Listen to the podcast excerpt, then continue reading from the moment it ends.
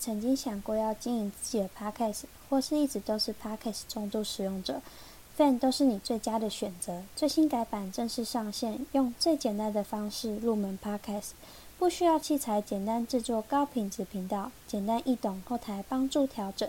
如果你只想当观众，这边也找到最多元、最新的节目内容。像现在我就也在 Fan 上面现场播出当中哦。各位听众，你们好，欢迎来到创业小板娘的碎碎念，我是主播 L B。哪怕还有一些新人还不认识我，所以我在每集节目的开头，我都会稍微自我介绍一下。我呢自己在台中创业开工作室，目前工作室是属于艺人工作室。那目前工作室的项目有美甲、美睫跟雾眉。那从事这个行业大概有七年左右。但是呢，经营工作室开业到现在大概只有四年的时间，对于这一行也算蛮了解的。所以在接触到 Podcast 之后，我就想要跟大家分享关于作为一个微创自由工作者这一路上我遇到的各种酸甜苦辣，还有各种大小事的一些小故事。那我希望我的故事呢，能够给正在创业路上或是正想要创业却很迷茫的人一些帮助。如果你想要听之前其他的故事，欢迎到我 podcast 寻找创业小板娘的碎碎念，回放之前的集数就可以听到喽。那目前在 Apple Podcast、跟 Spotify 还有 Firstory 都可以找到我的频道。那我在每周四的晚上十点会在 Fan 上面播出，同步呢我会就是同步录音 podcast 的部分。那在每周五的晚上十点，我会上架到 Podcast 上面。如果错过的人也可以去看回放。那怕错过的人也可以按下订阅跟追踪。那目前的话就是正在录音中，那不开放观众扣印哦。那在整本集节目的话，我会分享当初为什么我会选择工作室的原因，而不是继续分租别人的工作室。那在其中呢，我会带到。不同形式的经营，那在这当中，其实明明有更好的获利，那但是我为什么会选择就是获利可能没有那么好的工作室呢？就这其中当当中有什么差别跟冲突？那我在本集节目当中，我都会分享给大家。其实，在第一集的时候啊。就是我有跟大家分享到，其实我一开始是在台中火车站附近分租别人的工作室。那起初呢，会跟别人分租工作室有很大的原因，是因为我对台中其实真的蛮不熟悉的。我是连台中的路名我可能都不知道，然后连路都不知道怎么走。那时候我还是需要靠。公车的那种专属 A P P 去查说，哎，就是现在要几点，然后我要到哪里？那我需要搭公车才能到那间工作室。但是，就是我已经下定决心要在台中开工作室嘛，所以我一开始就选择了分租工作室，打下我在台中的基础跟客源。对，然后，其实，在那时候，就是在。工作室的话，我其实赚到蛮多钱的，但其实时间久了之后，我发现一个问题，那就是每当客人要跟我预约的时候，就非常非常的麻烦。怎么说呢？其实，假如说今天客人要预约下午，就是比如说礼拜三的下午两点，好，那我当下当下我必须先跟分租工作室的那一间主人联系，就是开那间工作室的那个。那个美容师，对，那要确定说他可不可以，然后我当对方不行的时候，我就必须再回头跟我的客人再敲时间，就必须就是可能就是沟通上可能需要三方的沟通才能够真正的预约到时间，对，然后就会变成说我也没有办法马上回复我的顾客。其实还有一点就是。当时对方也没有经过房东同意，然后分租给我，所以变成说我我也没有那间工作室的钥匙，我也没有签合约。然后其实对于我来说，其实也比较没有保障。那后来才让我更确定，我我是需要一间我自己个人的独立的工作室。然后在那边大概待了几个月之后，我等到我的台中的顾客稳定了，那我也开始了解台中的一些生态了之后，我才开始找工作室。当时找工作室的话，我以几个区域区分，主要是以逢甲为主，然后再来是一中，后来才是西区。我觉得大家一开始创业可能都会跟我一样，就是找人流多的地方。可是后来我发现，其实不一定是这样。当然，人流多是一个考量的重点，但是真正站在顾客方面的话，其实不一定。因为顾客他其其实除了价钱上的考量之外，他还有环境跟好不好停车的问题。因为毕竟在都市，大家都是以开车为主，或是骑车。那真正真正在都市会搭公车的人其实蛮少的，大部分搭公车人，他们可能都是那种嗯老人家，或是像是那种学生，他们可可能比较没有机车或是汽车的人，他们才会搭公车。那开车跟骑车人多的话，他们一定会想要找就是比较好停车的地方。那对于就是顾客来说，好不好停车，它就是一个点的考虑。那其实你只要找一个人流不算太少的地方，然后还要好找跟好停车，租金又能够接受，然后要要不要太偏僻的地方？因为太偏僻的话，其实顾客他要过去的话，其实会觉得就是会一开始可能会觉得说，哦，价钱便宜，他可能会去。那可能时间久，他就会觉得说，哎，就是有点远，有点懒。那他可能就是在某一天的时候，他就会突然不见了。所以其实点。点的考虑其实算蛮多的，基本上我认为就是都是可以作为，这些都是可以作为工作室的点啊，就是好停车、好找、租金能够接受、不要太偏僻的地方。因为现在毕竟它是一个网络的时代，有时候就是不太像以前那样，我们只要靠过路客，其实网络来的人反而会比较多。所以其实你只要。技术口碑还有你的服务做好的话，客人他自然就会来啊。那在前一集我也有说到，说 真的开工作室之后，其实开销跟压力会比分租工作室还要大。所以我就算之前有就是在分租工作室的顾客跟着来到我现在新的工作室，我却还是需要去开发一些新的顾客去，才有办法去支撑我工作室的开销。然后，那一定会有人就会说，那我就继续分租工作室不就好了？那我前面有说到，跟别人工分租工作室的缺点，就是它的缺点其实就是不方便预约，因为不方便预约跟没有保障这两件事情，有可能会造成我突然有一天就没有工作了。因为不方便预约，客人久他也会觉得太麻烦，他就会觉得说，那我去找一个比较好预约的人。那我为什么一定要跟这个人预约？因为其实开美容业的人其实也蛮多的，所以开。工作室虽然压力大，但是很多事情都可以自己掌控的。假如说是预约的时间，还有工作的安排跟场地的利用，那其实都是在我能够控制的范围之内。那在我第一次开工作室的话，我其实是开店面型工作室，就是有点像店面的意思，但只是只有我一个人在做。那他的话，我觉得他会比。居家工作室压力来说就还要大，可是但相比来说曝光率其实它算是高蛮多的。虽然我说现在是网络的时代，但是自己一直都是其实秉持着不要把鸡蛋放在同一个篮子里的一个道理。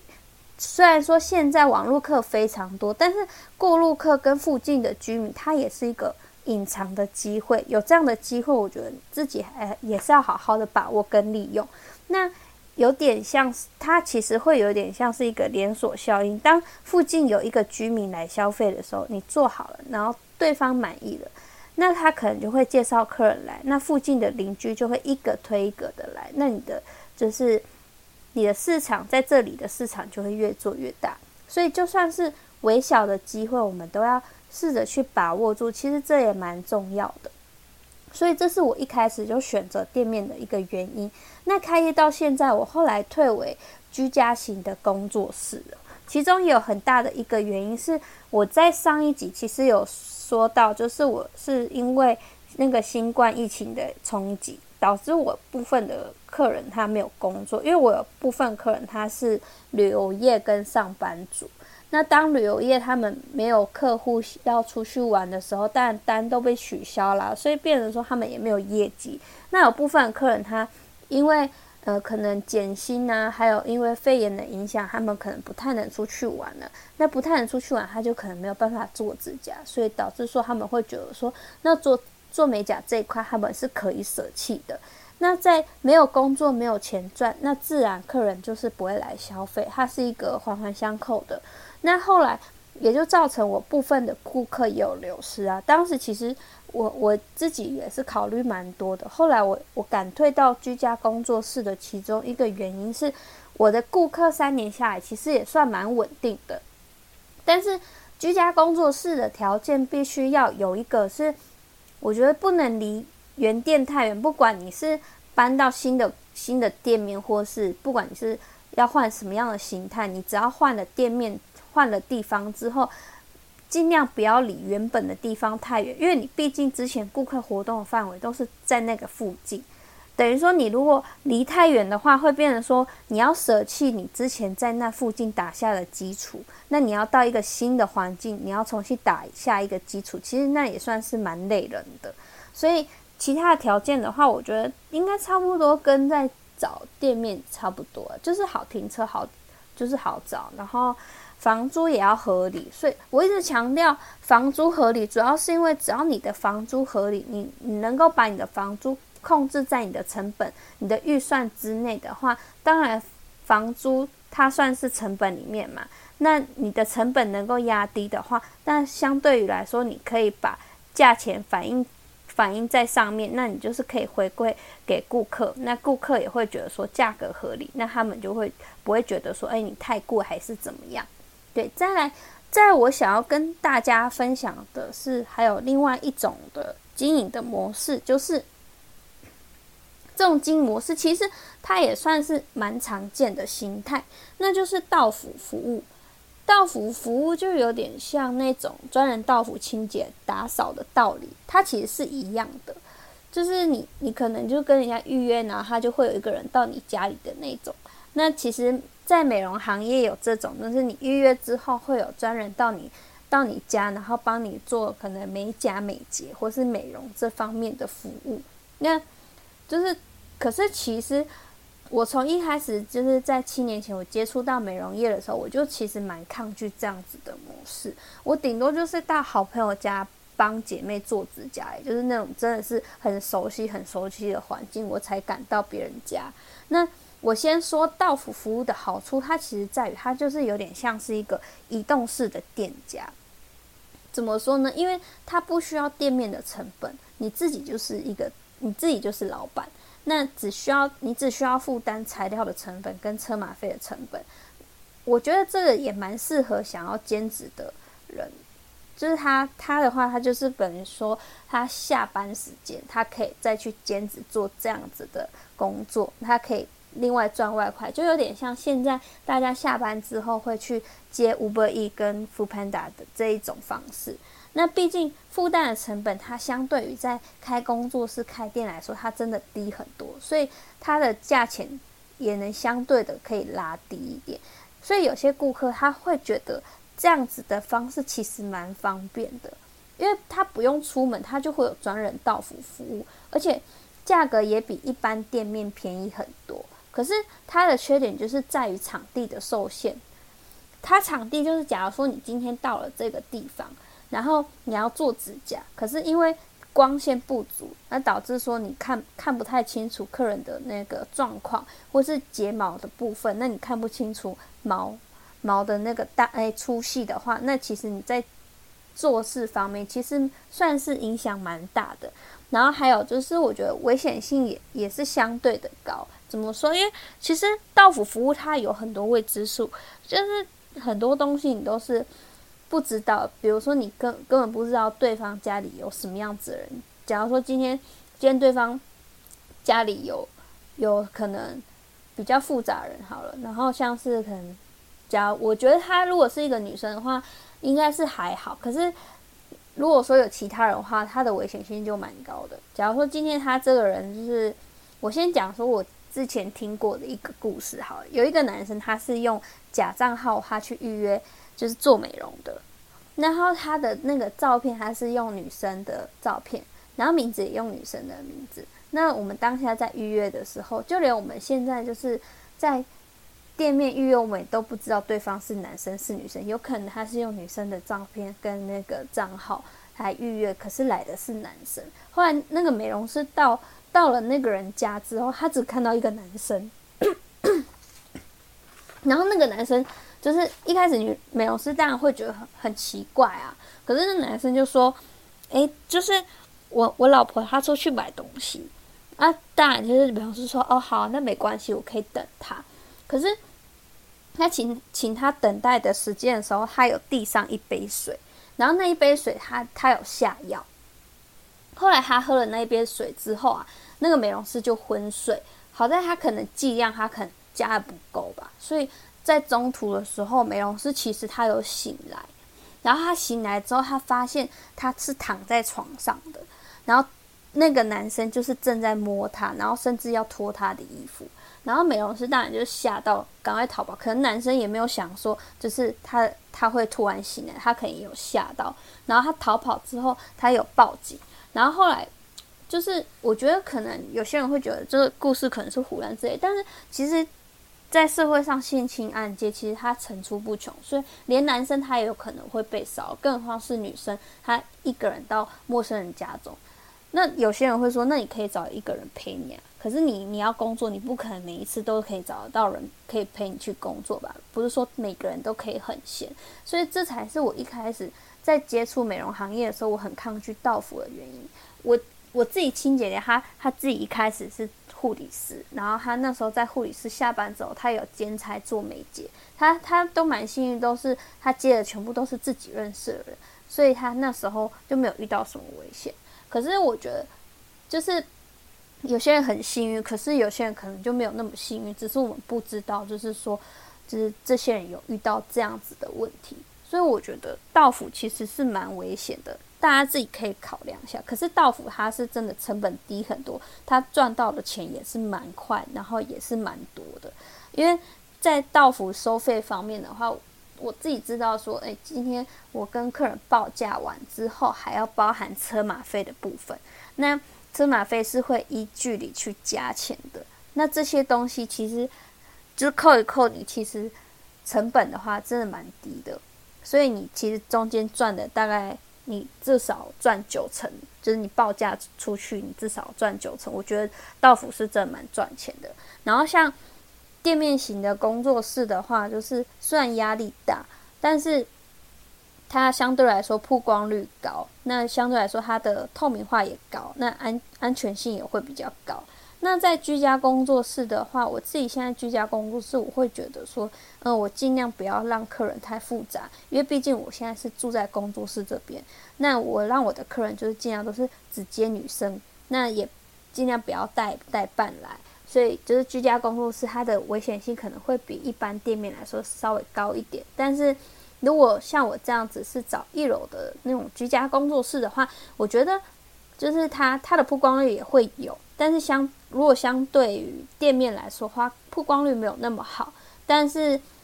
它的成本会比店面还要低。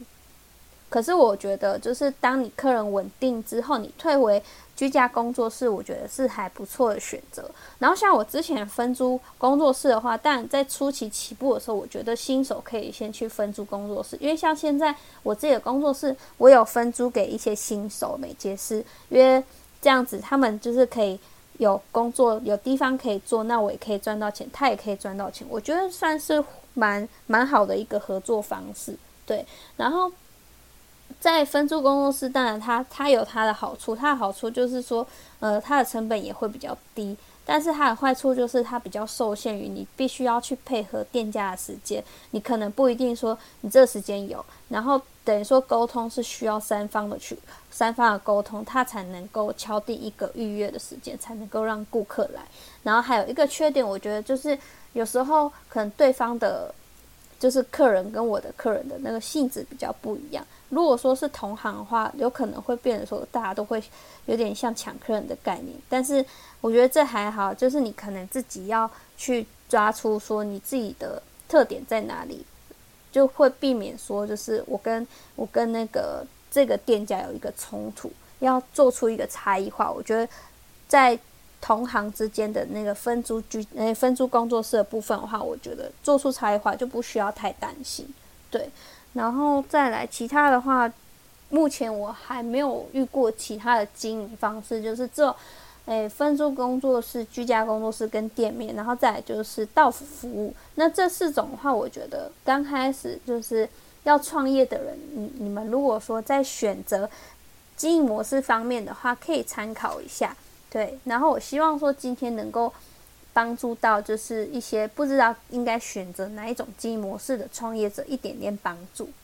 因为其实，在最后的话，我也会想要给新手一些话，就是不管其实不管你想要经营哪一种模式的话，其实都没有关系，因为你都可以自己去尝试，说你比较适合哪一种。因为我一开始是做分租工作室嘛，那分租工作室之后呢，我后来觉得开工作室自己开工作室比较好。那开了工作室之后，我觉得呃可能压力太大，我退到居居家工作室，我觉得这样也不错，对。然后你自己去寻找一个最适合自己的经营方式。那你其实只要有一点，就是你要自己先踏出那一步，你才有可能会到下一步。对，因为你没有，你一直在原地去看，说你你一直考虑说你想要哪一种话，其实蛮浪费时间的。你都没有去尝试过，你根本不知道说你会遇到什么事情。那在下一集的话，我其实会分享给大家一些最多人问的问题。在上礼拜的时候，我有开一个诶创业咨询师，那时候就是最多人问的问题就是时间管理的部分。或许很多人认为。就是在创业的人，他可能就是很奔波忙碌啊，然后焦头烂额。但其实不一定。我会告诉大家说，我在经营工作室的话，我是怎么去调配我的时间。那在这期间呢，我又是怎么去培养我的第二个兴趣，让我能够在创业的同时又能有品质的生活，然后不是瞎忙。那目前我在 Fan 固定播出时间是每周四晚上的十点。那 Podcast 的部分的话，我会在。隔天周五晚上十点上架，那欢迎大家准时来收听。怕错过我的收听，记得订阅我的频道。如果对我的节目有任何想法的话，可以到我的 IG 私讯我，跟我讨论。感谢大家今天耐心的收听，我们下周见。